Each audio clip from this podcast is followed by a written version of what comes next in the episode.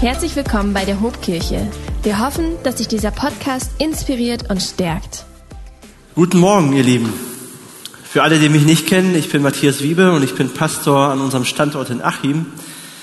Und ich habe so ganz am Anfang ein Bild mitgebracht von meinem Sohn. Genau, da ist er. Der heißt Jona, das ist mein zweiter.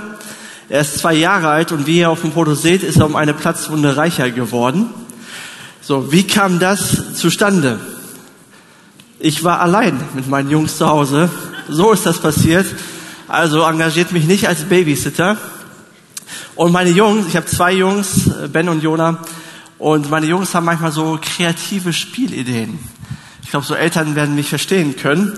Und der Tag verlief ruhig und bis sie, bis sie gelangweilt waren und eine glorreiche Idee hatten, wir haben so ein Bällebad zu Hause mit so einem kleinen runden Bällebad und dann dachten sie sich, okay, das ist ein bisschen langweilig, wir packen unser Bällebad aufs Sofa und rutschen damit runter. So, das haben sie halt gemacht und dann musste passieren, was passieren muss. In einem Moment der Unachtsamkeit höre ich auf einmal nur ein lautes Also so klang das ungefähr und ich wusste, okay, da ist mehr passiert. Das hat sich ein bisschen komisch angehört und dann lag Jona da auf dem Teppich, Teppich voller Blut und er guckte mich an und weinte und eine Riesenwunde über seinem Auge, richtig tief.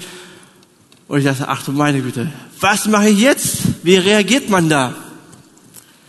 Man nimmt sein Handy und ruft seine Frau an. Wo bist du? Komm schnell nach Hause. Ich weiß nicht, was ich machen soll. Genau, da muss man einen Krankenwagen rufen und das war dann irgendwie doch ein Highlight. Ne? Dass ein Krankenwagen zu uns nach Hause gekommen ist und so weiter. Und manchmal passieren so in unserem Alltag Dinge, die unvorhergesehen sind und wir wissen gar nicht, wie sollen wir reagieren. Und wir befinden uns jetzt in einer Predigtserie, die heißt Hallo neue Welt und wir schauen uns das Buch von Daniel an. Sagt mal Daniel. Genau, das Buch von Daniel. Und Daniel und seine Freunde sind nach Babylon verschleppt worden, in die Gefangenschaft und sie müssen in einer völlig fremden Kultur klarkommen.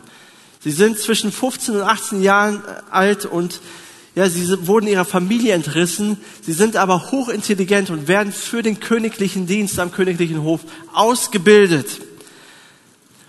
Und wir sehen einfach schon in Kapitel 1, dass Gott auf ihrer Seite ist. Er beschenkt sie mit besonderen Fähigkeiten. Seine Gunst ist mit ihnen. Seine Hand liegt auf ihnen.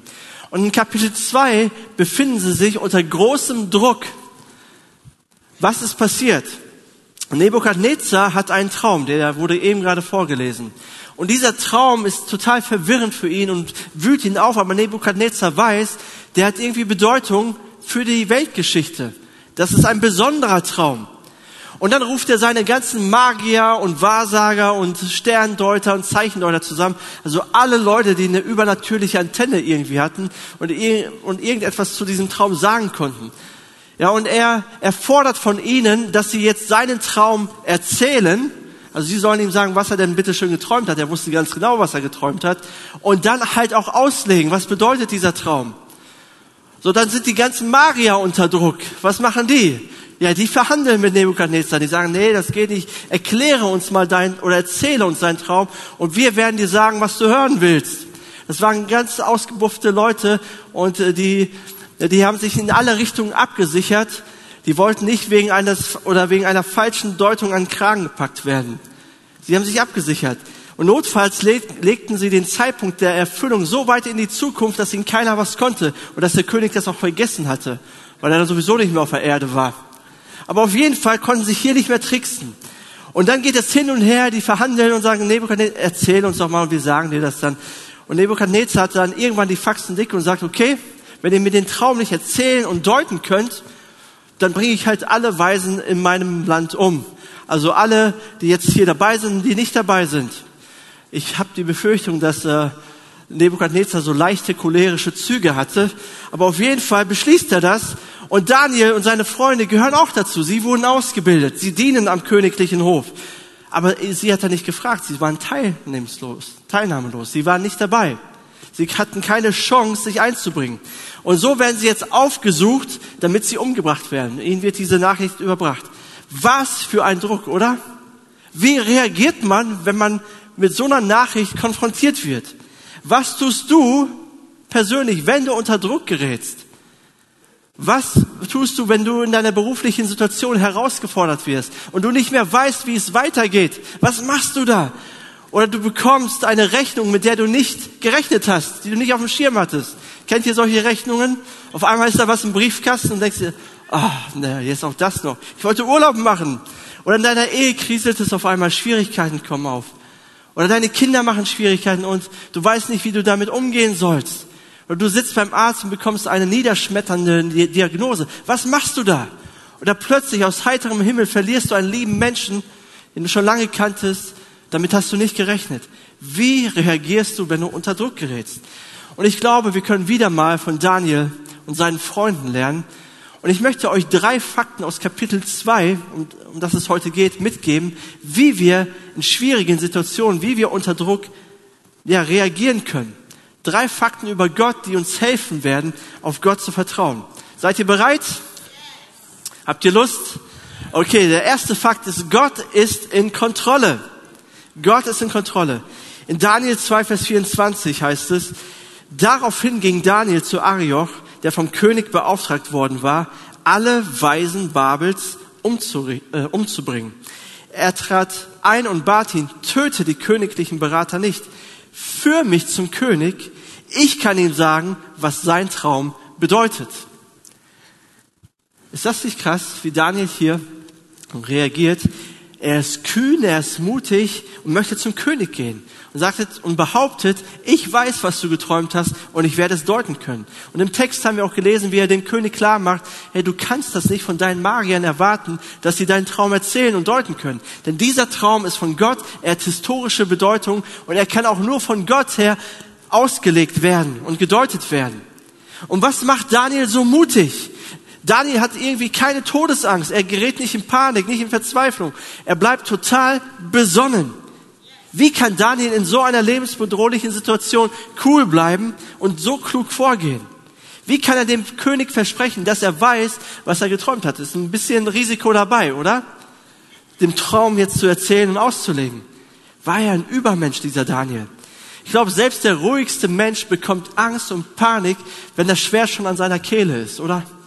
Wenn du die Nachricht bekommst, okay, du wirst hingerichtet. Und Daniel reagiert ruhig. Warum? Daniel vertraute, dass Gott souverän ist und dass er der Gott seines Lebens ist. Daniel glaubt, dass, der, dass Gott der eigentliche König von König Nebukadnezar ist. Gott hat das letzte Wort über Leben und Tod. Daniel weiß, dass Gott übernatürlich wirken kann, dass er Wunder tun kann, dass er eine Überraschung auf Lager hat. Gott kann viel mehr tun, als wir uns vorstellen können. Daniel weiß, Gott ist in Kontrolle, er ist der Herr der Lage. In Sprüche, Sprüche 16, Vers 33 steht, die Würfel können wir werfen, aber sie fallen aber wie sie fallen, bestimmt der Herr. Gott hat das letzte Wort, er hat die Kontrolle. Und das darfst du auch für dein Leben wissen. Dass Gott in Kontrolle ist, auch wenn alles außer Kontrolle geraten scheint. Gott kann noch irgendetwas tun. Er kann übernatürlich eingreifen, wie wir in der, in der guten Geschichte eben gehört haben. Gott kann Wunder tun. Er hält seine Hand über dein Leben. Unser Leben läuft nicht perfekt. Das hast du ja auch schon registriert. Wir, wir werden konfrontiert mit Überraschungen. Du hast andere Resultate erwartet von deinem Leben, aber es ist alles anders gekommen. Du erlebst persönliche Krisen, Krisen in deiner Familie. Und dann leben wir noch in einer zerbrochenen Welt, wo wir so viel Hoffnungslosigkeit, wo wir so viel Leid, Katastrophen sehen. Und wir wissen nicht, wie wir damit umgehen sollen.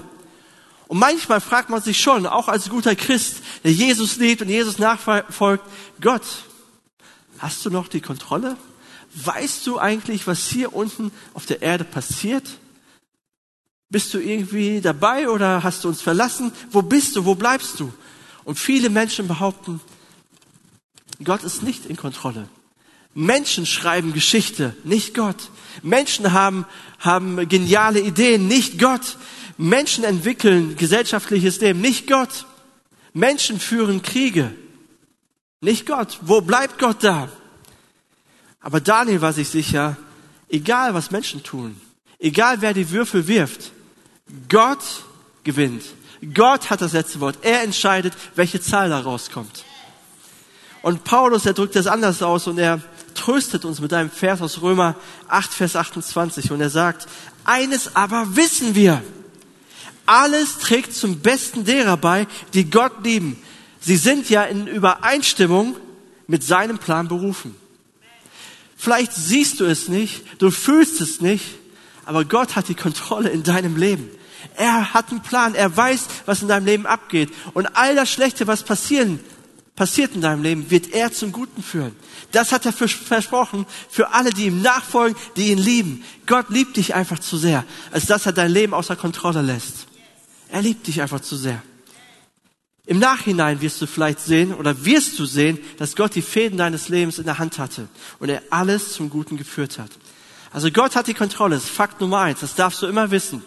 Egal was passiert. Das zweite ist, Gott erhört Gebet. Daniel und seine Freunde waren keine Übermenschen. Sie waren Menschen wie du und ich. Sie waren Teenager. Sie wurden ihrer Familie entrissen. Sie wussten nicht mehr weiter. Sie lebten in einer völlig fremden Welt. Sie schüttelten ihren Glauben nicht so locker aus den Ärmeln und sagten, ach, der Herr wird schon machen, der Herr wird schon richten. Nein, sie waren Menschen mit Fragen, mit Zweifeln. Und bevor Daniel mutig vor den König tritt, passiert Folgendes. Das lesen wir in Daniel 2, Vers 17 und 18. Daniel bekommt gerade die Nachricht, dass der König beschlossen hat, alle umzubringen. Und dann heißt es, danach eilte er nach Hause und berichtete seinen Freunden Hanania, Michael und Azaria, was geschehen war. Er forderte sie auf, den Gott des Himmels zu bitten, dass er Erbarmen mit ihnen habe und ihnen das Geheimnis offenlege, damit sie nicht mit den anderen königlichen Beratern hingerichtet werden würden. Also Daniel hatte keinen Bock auf Sterben. Er wollte nicht sterben, er wollte leben. Er wollte nicht so brutal hingerichtet werden. Er war ein normaler Mensch wie du und ich. Keiner möchte einfach so sterben. Nicht mal Jesus wollte das, als er im Garten Gethsemane ist, kurz vor seiner Kreuzigung. Dort betet Jesus zu seinem Vater im Himmel. Vater, wenn es dir möglich ist, dann lass diesen Kelch an mir vorüberziehen. Aber nicht mein Wille, sondern dein Wille geschieht. Das waren Menschen, keine Übermenschen. Sie hatten Angst als sie diese Nachricht gehört haben. Wie reagieren sie? Was macht Daniel da? Und Daniels Glaube an Gott ist nicht einfach vage. Er wartet nicht einfach untätig ab und sagt, Gott wird schon machen. Gott ist gnädig und er wird mir irgendwann zeigen, wenn er will, was äh, Gott oder welchen Traum Gott Nebukadnezar geschenkt hat. Gott macht das schon. Daniel vertraute auch nicht auf seine besonderen Fähigkeiten, Träume auszulegen, Visionen zu sehen. Das, die Fähigkeit hat Gott ihm geschenkt. Was macht Daniel? Daniel geht nach Hause, er sammelt seine Freunde und er betet.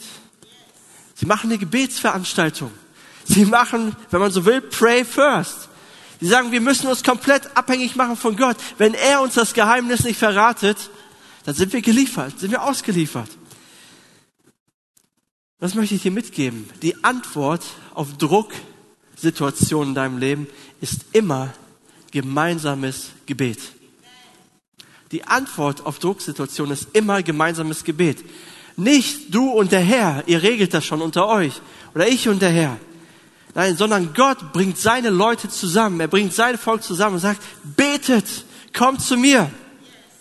Und weil Daniel und seine Freunde vor dem König aller Könige knieten, konnte Daniel vor Nebukadnezar aufrecht stehen.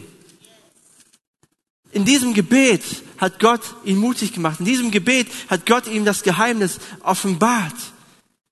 Am Anfang meines Christseins habe ich ein Buch geschenkt bekommen.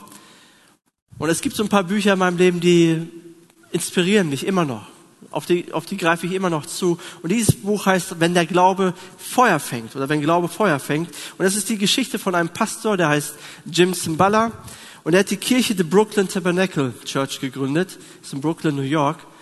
Und in diesem Buch lesen wir, dass er, er zwei kleine Gemeinden übernimmt, die am Sterben sind, zwei Kirchen.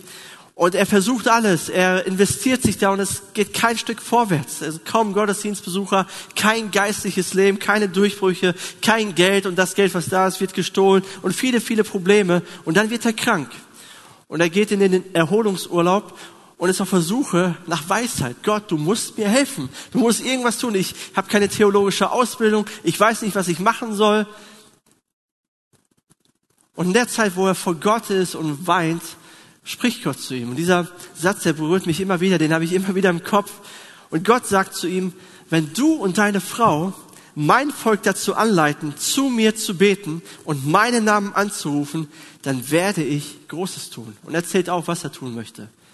Wenn du und deine Frau mein Volk zum Beten bringen. Und mit dieser Vision kommt er in seine Kirche und er, er stellt ihnen das vor und sie starten Gebetsveranstaltungen unter der Woche und Gott tut große Wunder. Menschen werden geheilt, Menschen werden gerettet, Menschen erleben Gott. Die Kirche bekommt immer mehr Einfluss. Deren Gospelchor, dafür sind sie eigentlich auch bekannt, gewinnt zahlreiche Preise, zahlreiche Grammys und so. Und Gott steht zu seinem Wort. Und ich als Deutscher denke mir, ja, kann das denn so einfach sein? Ist Gebet wirklich der Schlüssel?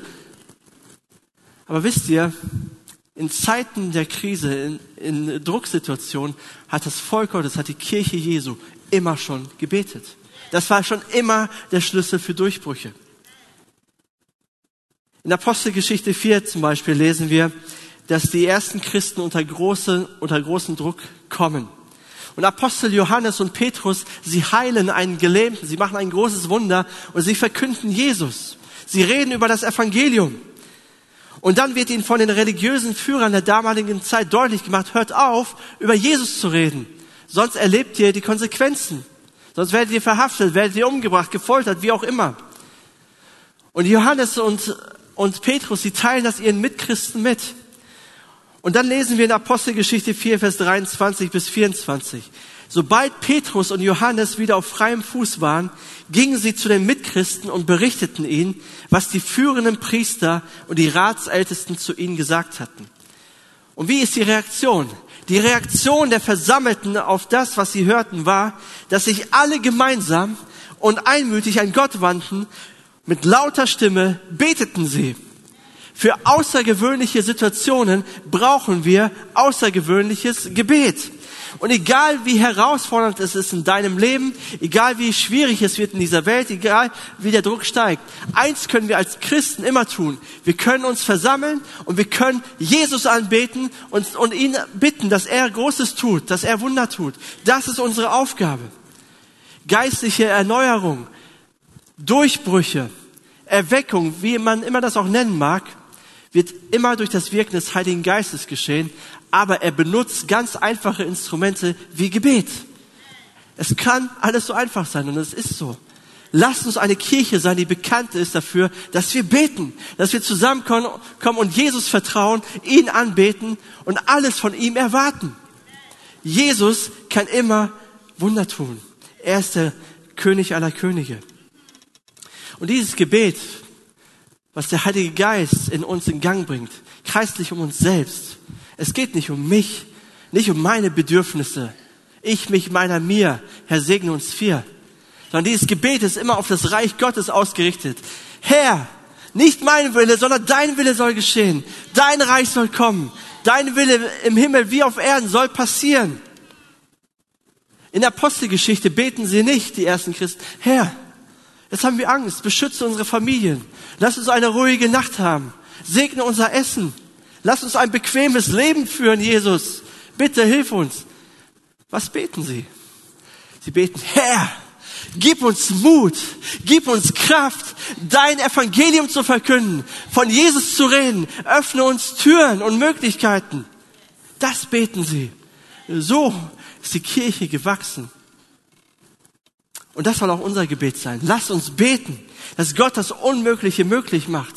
Daniel wusste das. Lass uns beten, dass Gott Menschen rettet, dass Gott Menschen heilt, dass Gott Menschen frei macht und freisetzt, dass er Berufungen ausspricht, dass er Wunder tut.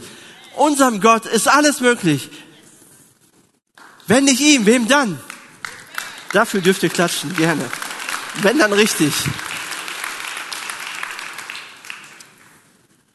Dieses Jahr ist ein verrücktes Jahr. Und deswegen braucht es verrückte Gebete. Oder wie wir hier sagen in der Hope, mutige Gebete. Mutige Gebete ehren Gott und Gott ehrt mutige Gebete. Lass uns mutig beten. Lass uns alles von unserem Gott erwarten. Gott erhört Gebet. Und vom 30. August bis zum 19. September wird hier Pray First stattfinden. 21 Tage beten wir als Kirche zusammen an allen Standorten. Tragt ihr diese Termine ein. Lasst uns zusammenkommen und Gott um Großes bitten, oder? Hey, wenn Daniel und seine Freunde es nötig hatten, wie viel mehr dann wir? Wenn Jesus es nötig hatte, wie viel mehr dann wir? Gott ist in Kontrolle und Gott erhört Gebet. Und der dritte Fakt über Gott ist, Gott regiert die Welt. Gott regiert diese Welt. Wovon träumt Nebukadnezar eigentlich? Was bringt ihn durcheinander? Nebukadnezar träumt von einem Standbild. Und das aus verschiedenen Materialien besteht. Gold, Silber, Bronze, Eisen und Ton. Und es ist ein, ja, ein komisches Bild. Und Nebukadnezar weiß nichts damit anzufangen. Und dieses Standbild repräsentiert eigentlich die Weltgeschichte, repräsentiert unterschiedliche Reiche. Und es ist schon hinreichend gedeutet worden, was es alles sein kann und was auch die Zehn bedeuten. Europa kommt auch mit vor und verschiedene andere Dinge könnt ihr alles nachlesen. Und ich möchte mich aber kurz fassen heute, was das, was das eigentlich bedeutet. Seid ihr interessiert, was das Gold bedeutet und Silber und so? Okay, dann starten wir mal. Ein paar Personen waren interessiert, also ziehe ich das durch. genau. Also der goldene Kopf ist das babylonische Weltreich. Also das, was Nebukadnezar gerade regiert. Und dieses babylonische Weltreich ist zu Recht dort ganz oben. Denn es war gigantisch. Sie hatten viel Macht. In der Antike war es kaum vorstellbar, dass nach Babylonien noch ein anderes Reich kommen kann. So viel Einfluss hatte es. Sie haben Sie haben die Wissenschaft beeinflusst, die Mathematik, Kultur, Bildung, Sprache, Künste. Es war zwar flächenmäßig nicht das größte Reich, es wurde immer größer, aber von ihrem Einfluss her, von ihrer Macht her, war es das mächtigste. Aber trotzdem kommt nach dem babylonischen Reich ein anderes Reich, und das ist das Medo-Persische Reich. So deuten dann auch äh, verschiedene Theologen die Arme, ne, das ist der linke und rechte Arm, deswegen war es so ein zweigeteiltes Reich. Medo-Persien ist auf jeden Fall größer. Und es wurde regiert von König Darius. Von dem lesen wir auch noch im Danielbuch. Nach, nach König Darius kam das bronzene griechische Königreich. Alexander der Große hat es erobert. Er war ein, ein brillanter griechischer General und der Historiker Herodot beschrieb die griechischen Kämpfer als Männer aus Bronze vom Meer herkommt. Ihre Rüstung bestand hauptsächlich aus Bronze. Und nach dem Bronzenen Reich kam das Eiserne Reich und das ist das römische Königreich. Also das Reich, in das Jesus hineingeboren wurde, als er kam.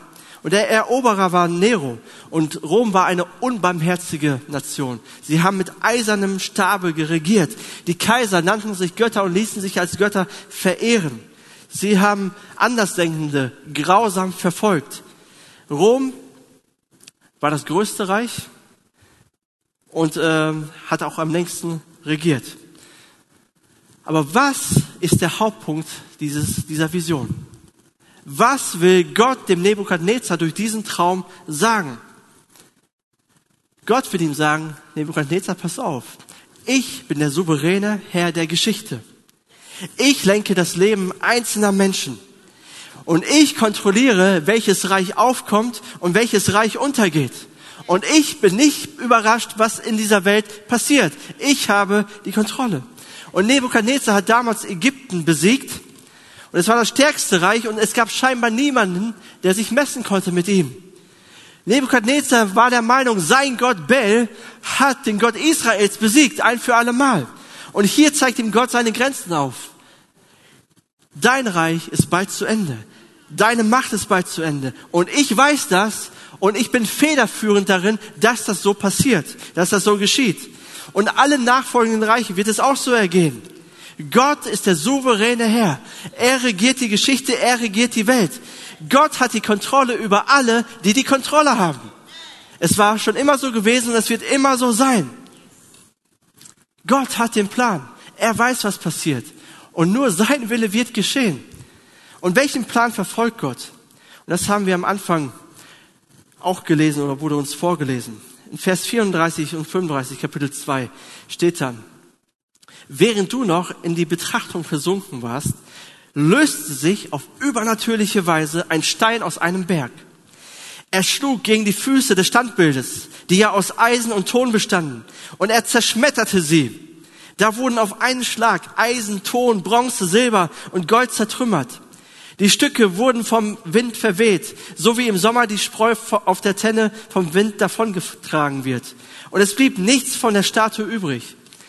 Der Stein aber der die Vernichtung des Standbildes verursacht hatte, wurde zu einem großen Berg, der schließlich die ganze Erde ausfüllte. Und hier verkündigt Daniel dem Nebukadnezar das Hauptwerk Gottes in der Geschichte, das Gott tun möchte in seiner Souveränität. Während alle Reich, Reiche aufkommen werden, aber nach einer bestimmten Zeit wieder vergehen werden, baut Gott selbst sein Reich auf dieser Erde, das nie zerstört wird, sondern ewig Bestand hat.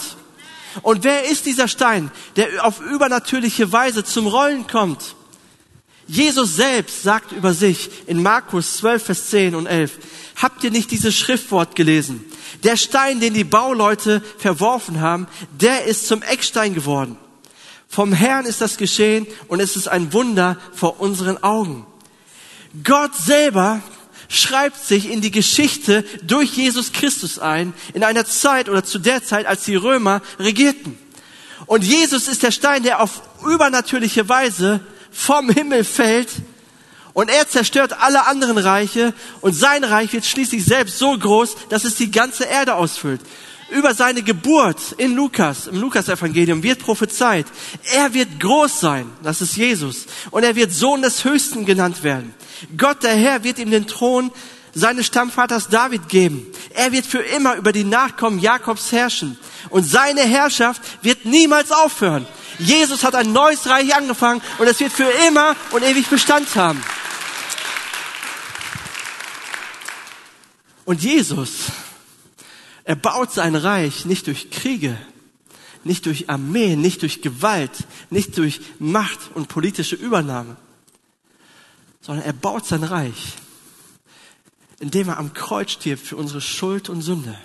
Und er zerschmettert alle Angst, alle Schuld, alle Sünde, damit wir, die wir an ihn glauben, zu seinem Reich gehören können. So baut Jesus sein Reich. Aus Liebe, durch Hingabe, und dieses Reich wird keiner aufhalten können. Und seit seinem Tod, seit seiner Auferstehung, seit Himmelfahrt und Pfingsten wächst sein Reich durch seine Nachfolger, die diese Botschaft, die diese gute Nachricht in der ganzen Welt verkünden. Und Jesus hat versprochen in Matthäus 16, Vers 18, ich baue meine Kirche. Und das Todesreich mit seiner gesamten Macht wird meine Kirche nicht überwinden. Mein Reich wird nicht besiegt werden, sondern es ist unaufhaltsam. Und Jesus baut seine Kirche in Rom. Als die, als die Kaiser sich als Götter verehren ließen und die Christen brutal verfolgt haben, baute Jesus trotzdem seine Kirche dort. Jesus baut seine Kirche in unserem Land, in unserem aufgeklärten Land. Jesus baut seine Kirche in Europa. Er baut es in, in Asien. Er baut es in Nordkorea, in China, in kommunistischen Ländern. Und trotzdem ist sein Reich nicht aufzuhalten. Er baut sein Reich in Afrika. Er baut sein Reich in reichen Ländern. Egal welches Regime, egal welche Weltanschauung, egal welche Philosophie, egal welche Pandemien es gab und noch kommen werden und es werden noch mehr kommen, Leute. Egal was noch kommt. Jesus baut seine Kirche und sie ist unaufhaltsam. Willst du dabei sein? Ich möchte dabei sein. Ich möchte diesem Jesus nachfolgen. Ich möchte sein Evangelium verkünden. Ich möchte ihm dienen. Denn Jesus ist der wahre König, der wahre Herrscher und er regiert die Welt. Lass dir nichts anderes einreden. Gottes Reich wird größer und größer, bis es die ganze Erde erfüllt. Und der Höhepunkt dieses Reiches wird sein, dass Jesus wiederkommt. Und wisst ihr, wir dienen keinem Baby mehr, einem schwachen Jesus, sondern wir dienen einem König und er wird als König wiederkommen. Jeder wird es sehen und alle Mächtigen, die es gab in der Geschichte und die noch kommen werden, werden ihre Knie vor diesem König beugen, weil er so großartig ist, weil er der wahre Herrscher ist, weil er die Welt regiert. Es sieht oft so aus, als ob die Mächtigen dieser Welt die Welt regieren und den Lauf der Geschichte in der Hand haben und bestimmen. Und dann werden wir verunsichert, dann sehen wir uns Videos an, dann hören wir Nachrichten, denken, ja, so ist es. Gott, wo bist du? Aber Gott ist der Herr der Geschichte. Das war damals so, zu Daniels Zeiten. Babylon ist vorbei, Medo-Persien ist vorbei, das griechische Reich ist vorbei, das römische Königreich ist vorbei. Aber Gottes Reich ist immer noch da. Lass dir das nicht einreden. Gott regiert. Vertraue ihm. Und in seinem Reich allein ist Liebe. In seinem Reich ist die Wahrheit. In seinem Reich ist Gnade, ist Frieden, ist Vergebung. Und Gott möchte, dass du dazugehörst. Er wünscht dich das so sehr. Wie reagierst du, wenn du unter Druck gerätst? Wenn du nicht mehr weiter weißt? Vertraue Jesus Christus. Er hat die Kontrolle. Und er wird alles zum Guten wenden. Im Nachhinein wirst du sehen. Bete zu dem König Jesus. Bete ihn an. Bete, dass sein Reich kommt, dass sein Wille geschieht. Er tut Wunder und er baut sein Reich. Mache Jesus Christus zum König deines Lebens. Er hat den besten Plan. Bei ihm bist du sicher, denn er regiert. Amen. Lass uns aufstehen und zusammen beten. Ja, lass uns, ja, lass uns diesen König erheben. Er ist hier. Wusstest du das? Er ist hier, mitten unter uns. Der König aller Könige. Und er möchte dir begegnen. Jesus, wir erheben dich heute Morgen und wir beten dich an.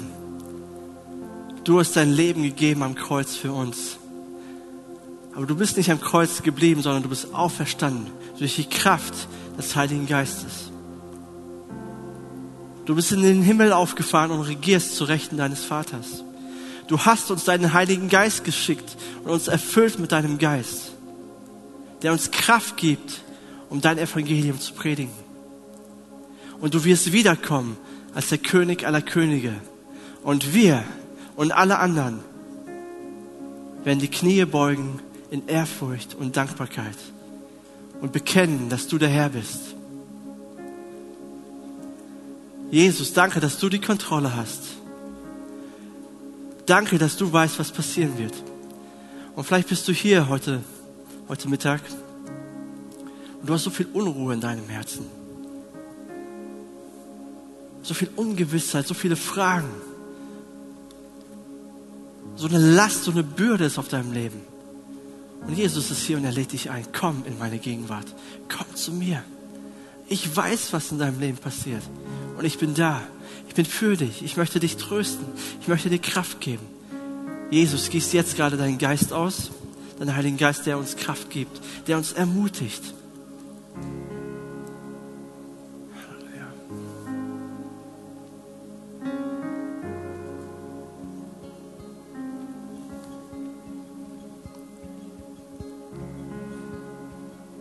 Und vielleicht bist du hier und du bist Jesus Christus mal nachgefolgt. Aber irgendwann bist du abgedriftet. Irgendwann kam das Leben dazu, der Alltag und irgendwie brennst du nicht mehr für Jesus. Er ist nicht mehr Priorität Nummer eins in deinem Leben. Und Jesus sagt dir heute, komm nach Hause. Komm zu mir. Ich vergebe dir und ich helfe dir. Ich lasse dich nicht allein. Auch wenn du untreu bist, ich bleibe dennoch treu und ich stehe zu dir. Komm zu mir, komm zurück. Ich will dir meine Liebe zeigen. Und jetzt zum Schluss möchte ich eine andere Gruppe von Menschen ansprechen. Vielleicht ist Jesus noch nicht der Herr deines Lebens. Du betest ihn noch nicht an. Er ist noch nicht der König deines Lebens. Du hast noch nie eine Entscheidung für ihn getroffen. Aber ich möchte dir einfach sagen, es lohnt sich. Jesus ist das Beste, was deinem Leben passieren kann. Es wird nicht alles rosarot werden, nicht alles perfekt laufen, aber er wird mit dir sein. Und je mehr du und je besser du ihn kennenlernst, umso großartiger wird es. Denn er hat den besten Plan für dein Leben. Und ich möchte dich heute einladen, einfach diesen Schritt auf Jesus zuzugehen. Denn er hat schon längst tausend Schritte auf dich gemacht. Er rennt dir schon dein ganzes Leben lang hinterher. Und er ruft dir zu, komm zu mir. Und das ist ganz einfach. In Römer 10, Vers 10 heißt es, denn wenn man für, man, denn man wird für gerecht erklärt, wenn man mit dem Herzen glaubt. Man wird gerettet, wenn man den Glauben mit dem Mund bekennt. Diesen Schritt glaube und bekenne mit deinem Mund. Und ich möchte jetzt ein Gebet vorsprechen und du darfst es gerne für dich nachsprechen, wenn du sagst, ich möchte diesem Jesus dienen und ich möchte, dass er der Herr meines Lebens wird. Und lass uns das als Kirche zusammen nachsprechen, okay? Jesus, ich vertraue dir jetzt mein Leben an. Ich weiß, dass ich ein Sünder bin und ich dich als Retter brauche. Vergib mir meine Schuld. Im Glauben nehme ich dankbar dein Geschenk der Rettung an. Du sollst der König meines Lebens sein. Ich glaube, dass du der Sohn Gottes bist und auf die Erde gekommen bist, um für meine Schuld am Kreuz zu sterben. Du bist aber am dritten Tag auferstanden und du lebst. Ich glaube deine Worte. Ich danke dir, dass du mir Leben schenkst. Amen. Amen. Und wenn du jetzt die Entscheidung getroffen hast, dann lass uns das gerne wissen. Schreib es auf die Kontaktkarte, da gibt es so ein Feld, wo du es ankreuzen kannst. Wir würden gerne mit dir in Kontakt kommen und dir die nächsten Schritte zeigen. Vielen, vielen Dank. Wenn dich dieser Podcast gesegnet hat, würden wir gern deine Geschichte hören. Schreib uns doch unter hallo@ho.de oder noch besser, schau einfach mal persönlich bei uns vorbei. Wir freuen uns auf dich.